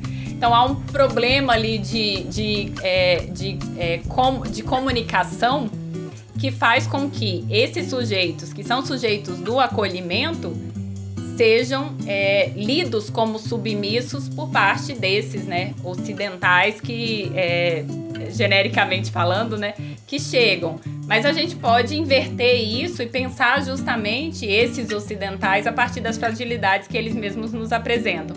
Então, o Krenak faz isso de uma forma brilhante. Eu acho que isso é um bom exemplo assim para pensar como a gente pode inverter essas categorias e ao mesmo tempo como uma lógica de alianças é uma, uma forma disruptiva, já que a gente está falando disso, é uma forma disruptiva de é, acionar as, a, o conhecimento em favor da própria sociedade e, é, e pensando a partir de uma lógica que não é essa lógica que dicotomiza, que segrega, que divide, né? Então, me parece que uma política de alianças é, é, algo muito potente, tanto do ponto de vista da produção intelectual, acadêmica, quanto do conhecimento que opera lá dentro da escola, quanto das próprias relações sociais. Uma coisa que eu aprendi muito com comunidades quilombolas, principalmente com mulheres quilombolas, é que há uma lógica de inclusividade que é, deve ser aprendida e que nos é retirada o tempo inteiro por uma lógica de é, estímulo ao individualismo, à competitividade. Mulheres quilombolas, comunidades quilombolas como um todo, mas especialmente mulheres quilombolas, acionam uma lógica de inclusividade que faz com que essas políticas de inimizade que sempre foram estimuladas pelos colonizadores se desfaçam. Então é muito interessante perceber como é, eu não sou uma mulher quilombola, mas é, eu, eu, eu sou reconhecida como uma aliada. Essa categoria aliados é muito interessante, assim, Léo, Reinaldo, todos nós com certeza somos aliados né, a partir de sujeitos coletivos e, e, e situações em que nós não, não temos ali aquele a, a, a, existência a partir do que hoje se fala muito como lugar de fala, né? Eu não faço parte, eu não sou constitutiva dessa comunidade, mas a partir do momento que eu sou reconhecida como uma aliada, isso é uma forma estratégica de fazer avançar políticas que sejam voltadas para é, construções emancipatórias. Eu acho que uma das grandes chaves, assim, que é, o movimento quilombola, eu destaco principalmente o movimento quilombola, tem nos mostrado é a importância dessas alianças. Em, é, em, em detrimento, e isso é polêmico, em detrimento, inclusive, de algumas perspectivas do movimento negro urbano, que por vezes reitera formas de, é, de hierarquização em relação ao movimento quilombola. Então, historicamente, mulheres quilombolas passam a reconhecer que nem tudo que está apresentado dentro do movimento negro urbano, assim como nem tudo que está apresentado pela pauta de mulheres negras do movimento urbano, fazem sentido para mulheres quilombolas e para comunidades quilombolas. Então, isso é, é, mais um exemplo, assim, dentro daquilo que o Léo mesmo comentou tão bem, né? De como a gente pode olhar enxergando essas complexidades e se posicionar a partir disso. Me parece que isso é muito importante e dentro da escola é uma coisa que é, eu, eu aprendi também lendo com Bell Hooks, porque Bell Hooks ela é, ela é uma referência, gosto muito das reflexões que ela faz sobre educação, até porque ela não divide as coisas, mas ela é uma feminista, ela é reconhecida como uma intelectual feminista. E ela escreve um livro que é maravilhoso, que é o feminismo, é, se traduziu para o Brasil como Feminismo é para Todos que é um, um texto maravilhoso, porque é um, um texto que ela tenta escrever de uma maneira muito acessível, exatamente para fazer dialogar com os homens, porque um problema que a gente tem que na escola e na universidade incide diretamente é quando a gente, é, mesmo sem ter a intenção, constrói uma, um discurso que faz parecer que essa é uma pauta que deve ser falada por mulheres e não por homens. A gente precisa e não vai haver mudança sem que a gente eduque meninos e eduque jovens e eduque homens, inclusive. E as feministas acabam comigo quando ouvem isso, né? Porque as feministas clássicas, você vai ficar, né? É, vai ficar adotando o homem para, mas acho que é isso, assim. Cris, eu achei bem legal isso que você fala, é uma fala do Juninho, Juninho Pernambucano, que ele pegou e falou assim, eu sou um machista em desconstrução. Acho que são, acho que todos são, vocês são, Léo é, Reinaldo é, todos são, gente. Todos são.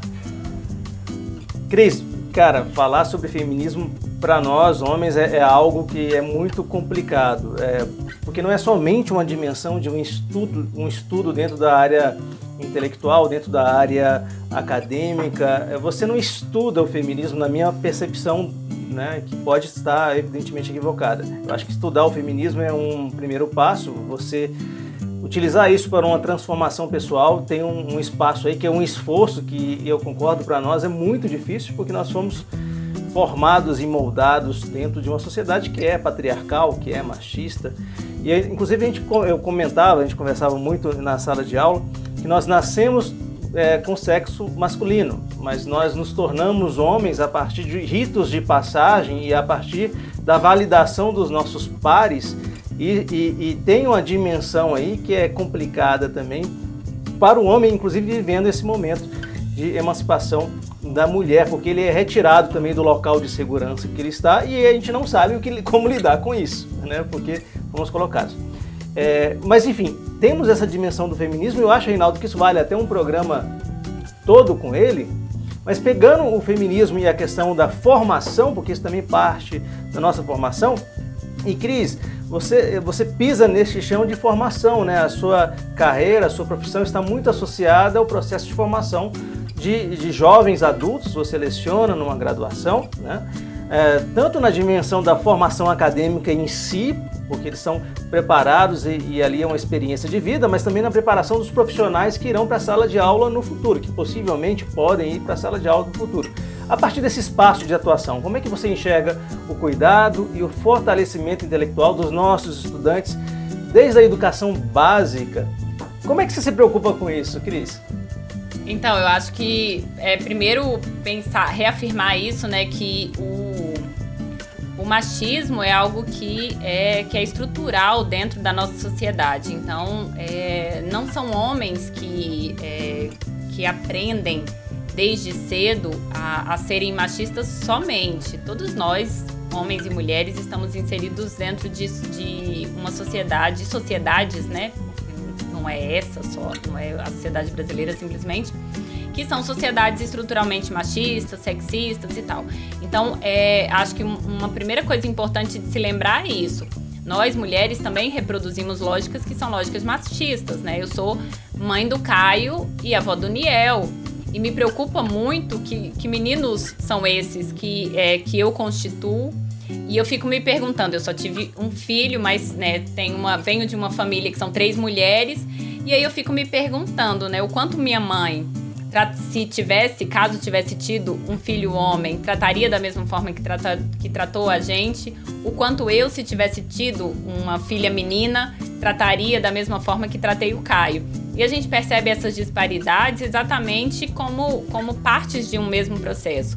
Então, é, a, as faces do, do machismo, do sexismo que a gente quer combater, sem dúvida, envolvem também uma construção é, de masculinidade que é muito perversa. Então, os homens, aos homens, essa, essa condição de, de masculinidade impõe uma, uma, um, um comportamento, um enquadramento social que é profundamente adoecedor.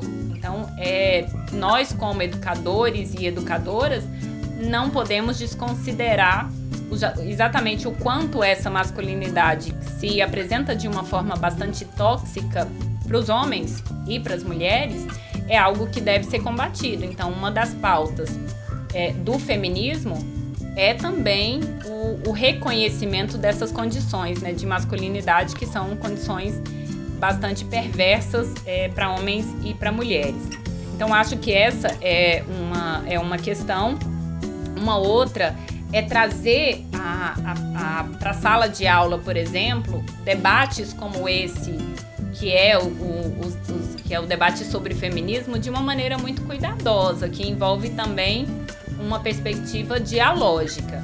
Porque se eu chego em sala de aula como professora seja na escola ou na universidade, na universidade isso vai ter menos eco, acho que na escola mais.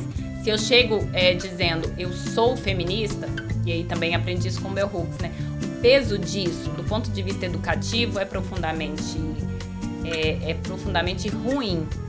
Então, quando você fala que você se alinha com uma perspectiva feminista e convida homens, inclusive, a se alinharem com uma perspectiva feminista, porque o feminismo ele não é aquilo que me constitui. Inclusive uma coisa que dentro dessa sociedade de espetacularização é, é um dado para gente é que há uma, uma constituição de meninas, acho que cada vez mais cedo, que se apresentam como feministas como se isso trouxesse uma identidade. E aí, às vezes, a gente não tem nem a oportunidade de entender que quando se fala de feminismo, a gente está falando de igualdade sobretudo de igualdade. Então, sempre que é, a partir de uma chave que eu aciono como feminista, eu, é, eu trago uma leitura que diz que a, o ser mulher é mais importante do que outras coisas, aí a gente volta naquele mesmo ponto, né, de quando a gente estava discutindo as interseccionalidades. Acho que é muito importante construir uma leitura que seja uma leitura dialógica e que todos possam participar. Acho que o debate feminista ele tem que ser um debate assumido também por homens. Isso é, é imprescindível do ponto de vista da educação. E é, se a gente fala dessa masculinidade, que é uma masculinidade que adoece socialmente homens é, e, e, que prejudica toda a sociedade, a gente tem um contexto é, de adoecimentos muito preocupante, muito significativo. E, é, e a universidade é, é um lugar que reforça, infelizmente, é um lugar que reforça muito essa, essa lógica que, é, que fragiliza a, que fragiliza as pessoas. Então isso é uma coisa que, é, que tem me preocupado muito, eu, eu tenho um olhar muito sensível para isso. Acho que a gente tem que cuidar muito de, de maneiras, né, criar maneiras de preservar a autoestima intelectual dos nossos estudantes lá na escola e na universidade. E tem sido cada vez mais é, palco de discussões os processos de adoecimento dentro da universidade. E a gente pode pensar assim que a discussão lá na escola era, era, era uma discussão que já vinha acontecendo. E aí, como a escola é uma instituição que é, é muito mais facilmente condenada, acho que eu posso dizer assim, é, é muito fácil apontar para a escola e dizer que a escola fortalece, é, reforça esses processos de adoecimento quando a gente pensa um debate como bullying, por exemplo, que é, em alguma medida é problemático, porque desconsidera justamente esse olhar que é um olhar interseccional. Então, nem tudo pode ser patologizado, né?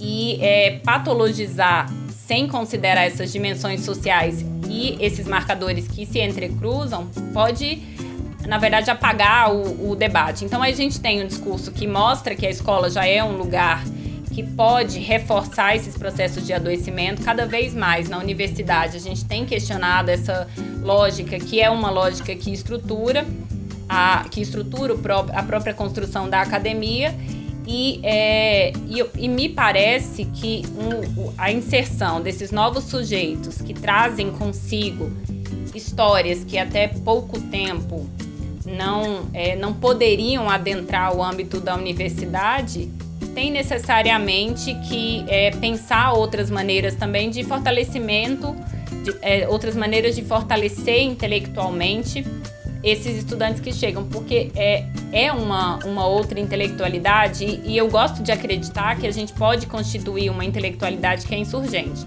Mas essa intelectualidade insurgente ela não pode ser uma intelectualidade que se imponha de uma maneira não dialógica.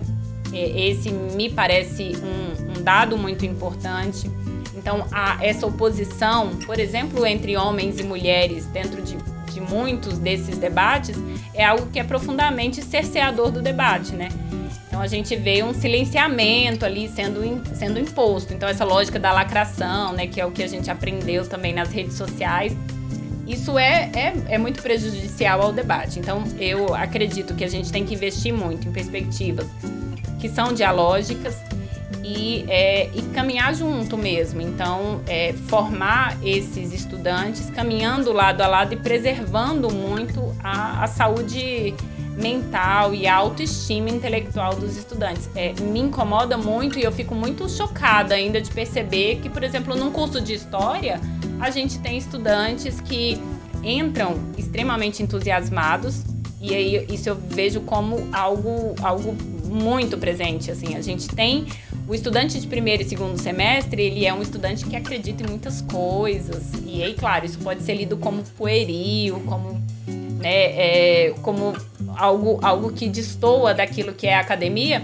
Mas o que a gente tem lá no final, muitas vezes é um processo muito perverso porque é, é um processo que a gente desconstrói essa mente divergente na medida do possível, né? É, essa mente que entra divergente para tornar ela uma mente convergente. E aí a gente reproduz as mesmas lógicas que sempre existiram na universidade. Então a gente não muda nada a partir disso. E quando é, eu gosto de pensar, eu não sei como é que vocês é, que estudam muito mais sobre isso percebem, mas eu vejo também que é muito significativo quando a gente pensa como são as crianças quando entram na escola e quando saem lá no ensino médio. Então a gente tem num primeiro momento as crianças que são primeiro, aí vários vários é, pesquisadores da área de educação chamam a atenção para isso, né? Crianças são os melhores intelectuais, né? Os melhores teóricos, porque fazem perguntas que são geniais. E aí, por que, que as nossas perguntas vão ficando cada vez mais empobrecidas? Porque a gente acha que o que a gente está falando pode ser bobo, pode não ser importante, pode não ser significativo. Então, há um processo de cerceamento dessa, do, de tudo que é divergente. Então, as crianças entram com uma mente divergente. Aí a gente tem um processo que associa o início dos estudos ao lúdico, então no, no início pode ser lúdico. Depois, o conhecimento ele tem que ser produzido com muita seriedade. Então, o ensino fundamental, anos finais, já faz um pouco disso, né? Ah, vamos imprimir uma lógica séria aqui. São, sei lá, 16 matérias para estudar. Aí, quando vai para o ensino médio, a ludicidade já está completamente abandonada. E se esse, é, esse, essa seriedade do conhecimento não for acompanhada de um pouquinho de dor, existe algum problema. E aí é isso que eu vejo como resultado lá na universidade, assim. Um, os estudantes chegam de alguma maneira já calejados, né? Acreditando que se não tiver dor, uma sala de aula, uma sala de aula que é prazerosa, que tem um debate, que eu me sinto à vontade para falar com professor e professora, contrapor, debater de uma maneira respeitosa, mas contrapondo, tem alguma coisa estranha aí, né? Então a gente aprende justamente que o conhecimento ele está associado à dor e isso é, é, é, é parte constitutiva desse adoecimento que se tornou estrutural na nossa sociedade. E esses tempos de pandemia têm demonstrado muito isso, né? Eu, é, eu tenho trabalhado, por exemplo, nas minhas disciplinas, em todas as estratégias que tem que ser agora nesse, nesse ensino remoto, eu tenho trabalhado muito com o investimento em grupos, que eu chamo de grupos de trabalho e apoio mútuo. Gente, o resultado disso tem sido espetacular. Porque aí eu chamo a atenção deles de que não é simplesmente um grupo de trabalho para produzir, mas é um grupo de apoio mútuo. Então eu quero que um observe o outro e tem funcionado muito bem. Porque no primeiro sinal que a gente vê lá que o colega de um grupo de cinco estudantes, o primeiro sinal de que ele está se distanciando, os colegas já tentam chamar e olha, isso funcionou super bem nas minhas disciplinas do semestre passado nesse formato remoto que eu tinha muitas inseguranças, muitos, muitos medos, isso funcionou muito bem, exatamente é, refletindo num índice de evasão baixíssimo, enquanto a gente teve colegas que tiveram um abandono assim de um percentual enorme dentro das suas disciplinas. Então acho que é isso. Acho que cada vez mais a gente tem que caminhar nesse sentido de é, promover o diálogo e de pensar formas mesmo de autocuidado e de apoio mútuo. Eu, eu acho que é um desafio, é um grande desafio, sabe, Cris? eu fico pensando em algumas questões, algumas que são de conjuntura, outras que são de, de estrutura. Por exemplo, é, eu fico imaginando como é que é o processo que, que nós temos é, na composição do que é a educação formal hoje, educação básica e ensino superior. É, vamos, vamos imaginar que você formou um professor. Esse professor ele vai buscar uma escola pública, uma escola privada, ele vai construir a sua carreira ali. Em ambos os casos, é, é claro, tem as dificuldades e as realidades que são muito diferentes, mas em ambos os, os casos ele vai encontrar uma realidade onde é, a educação e a formação passa por um viés conteudista, ele tem que ministrar conteúdos dentro de um período temporal, inclusive a brincadeira, né, Reinaldo? Você tem que vencer o conteúdo como se fosse uma guerra. O conteúdo não tem é. sentido, não tem contexto. Você aprende Bhaskara sem saber para que, que você vai querer Bhaskara. Você aprende um fato histórico sem saber muitas vezes entender isso. Ah, o direcionamento é apenas para que galgue espaços de abertura, oportunidades de ingresso em uma universidade, em uma graduação, ou espaços que possam dar esse movimento. Né? Então ele não, muitas vezes, pode ter até um grande arcabouço de conteúdo, mas não sabe aplicar esse conteúdo no cotidiano dele. Ele sai da escola e se defronta com a universidade, com a faculdade, enfim, aonde existe uma ideia às vezes romântica que eu vou para um outro mundo. Eu vou para um mundo que não é o mundo que eu deixei para trás. E às vezes ele, ele reconhece. Sim, Reinaldo. Só fazer um comentário rápido. Se nós formos nos documentos que falam sobre o ensino médio, o que diz ali é que o ensino médio é preparação para o mundo do trabalho. E não só para, para ingresso na universidade. E aí nós podemos fazer a pergunta: com todos esses conteúdos, os alunos estão preparados para o mundo laboral? Fecha parênteses. Não, eu, eu não acredito nisso, né? não acredito. E aí vem outras discussões da educação profissional, a, a graduação para todos, aí tem outro, outro debate. Mas ele entra na faculdade e às vezes ele encontra a mesma coisa, uma mesma estrutura hierárquica e muitas vezes não legitimizada, não legítima, é, existe uma autoridade que não, não é uma autoridade legítima, é, encontram os mesmos procedimentos conteudistas em, em muitas instituições, é claro, eu estou tendo uma fala aqui que é mais ampla, sabendo que, obviamente, você tem situações que são diferentes. E ele é formado naquele processo, ele sai naquele processo, ele volta para o mercado de trabalho em um fluxo que, na verdade, ele vai ajudar a reforçar dentro daquilo que ele passou. Né? É, eu acho que esse, é essa é uma variável, um fluxo. Aí você entra nos, nos fluxos da contemporaneidade, você entra na situação da aceleração, você entra na aceleração das, na, na, na, na variável da tecnologia. Você citou, por exemplo, o Koselec no início da nossa conversa, ele fala muito sobre temporalidade, né? Ele trabalha com aquela ideia de espaço de experiência e horizonte de sentido. E aí o espaço de experiência que esse indivíduo tem hoje não dá conta do horizonte de sentido que ele tinha concebido, mesmo porque esse horizonte está, esse horizonte está mudando e se transformando a cada momento. E essa é uma característica desses novos tempos tecnológicos. Ah, é, é, um, é um desafio hercúleo, né? Enquanto educadores, né? Dá, dá um pouco de medo nesse processo. É, com certeza nada é fácil dentro desse contexto, não, né? E se a gente pensa assim, o processo educativo como você está fazendo, é, considerando como é esse processo desde a, o início da, da educação básica até o, até o, o, ensino superior, né? E depois a, depois a pós-graduação, que é um capítulo à parte, né? Porque ali os relatos de desestímulo intelectual, né, ao contrário do que deveria ser, né, que é justamente um espaço de fortalecimento intelectual, são enormes. Então, é, se a gente considera todo esse processo, é, deve considerar também que para além desses espaços educativos que são espaços formais, a gente tem espaços que são informais e que educam profundamente. Se a gente pensa, por exemplo, a partir da história aqui, a história ela educa muito mais é, a partir daquilo que, que circula fora de sala de aula do que dentro de sala de aula, né? Então a gente tem às vezes a ilusão de que se a gente não vence o conteúdo todo, os estudantes não vão acessar, né, todo esse conteúdo que é direito de aprendizagem, né, para utilizar a expressão que, que a BNCC apresenta. Então, é, quando a gente, a gente segue por essa lógica de que tudo deve ser trabalhado ali, a gente cai, na verdade, numa, numa, numa lógica que é maluca, porque a gente nunca vai conseguir contemplar e o, o, a forma que os estudantes acessam conhecimento vai muito além daquele, daquele espaço. E se a gente não está aberto mesmo para uma troca, a gente deixa, inclusive, de aprender com eles, né? E o processo educativo, na minha concepção, é sobretudo essa troca. Eu aprendo o tempo inteiro, né, com os meus estudantes seja os estudantes da educação básica ou os estudantes do ensino superior.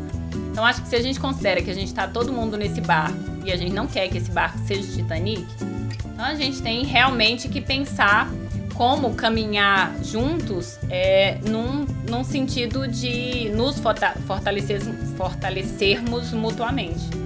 Acho que é isso, né?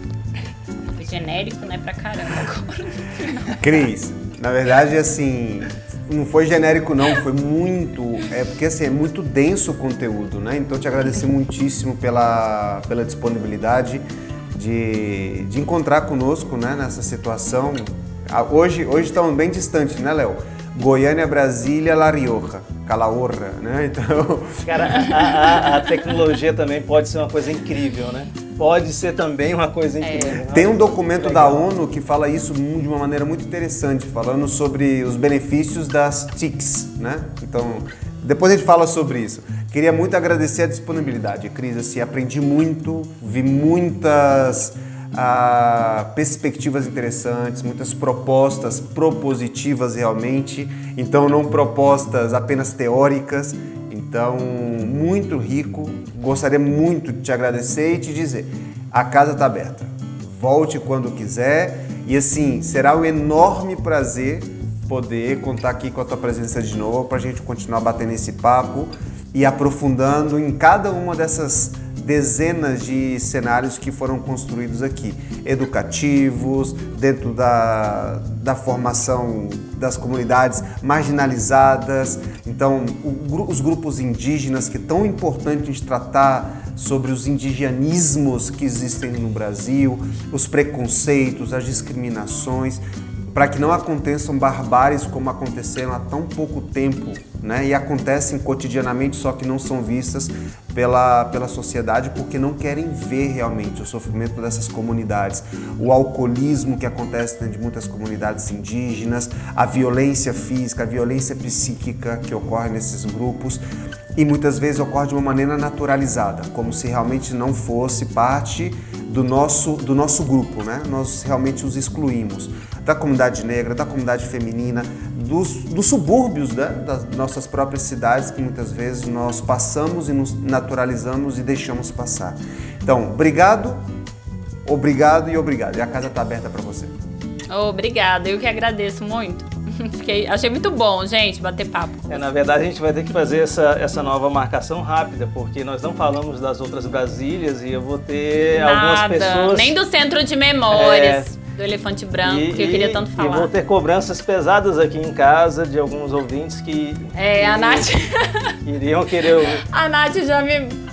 Vou A escutar. Nath já me mandou mil mensagens escutar, falando assim. A Nath me mandou mil mensagens. Cris, você não deixa de falar do período de inscrições do Outras Brasílias. Ela vai ficar super decepcionada. Já vamos marcar o próximo encontro, Cris. Ô, Léo.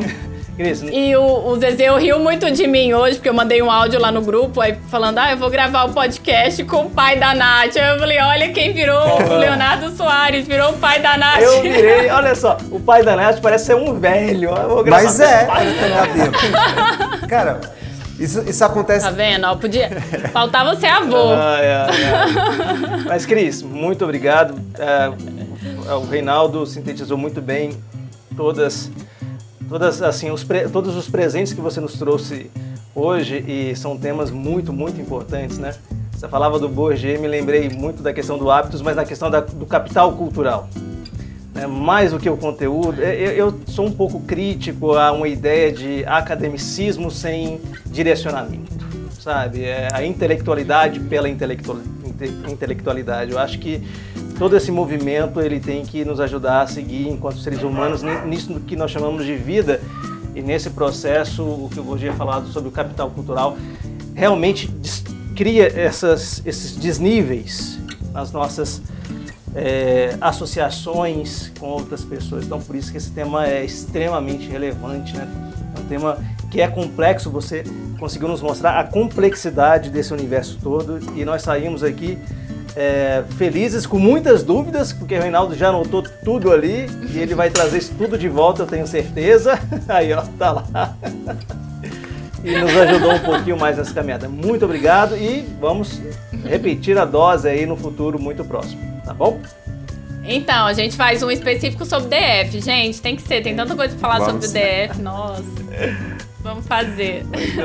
Obrigada mesmo, gente. Foi Obrigado, ótimo. Cris. Manda um abraço lá pro Niel e para o Caio. E eu, o Caio. Caio. E a Giovana, que é, né, Giovana, passa a ser filha também, né? Giovana, Muito bem. Gente, um abraço para vocês. A gente se encontra Falou, aí. pessoal. próximo boa noite. Colabora Cast. boa noite. Quase que eu dou bom dia. bom Até, dia, porque aqui gente. já são 23 e 15. Ah, é. Já são. É mesmo. Você já vai dormir agora. Então tá, gente. Até.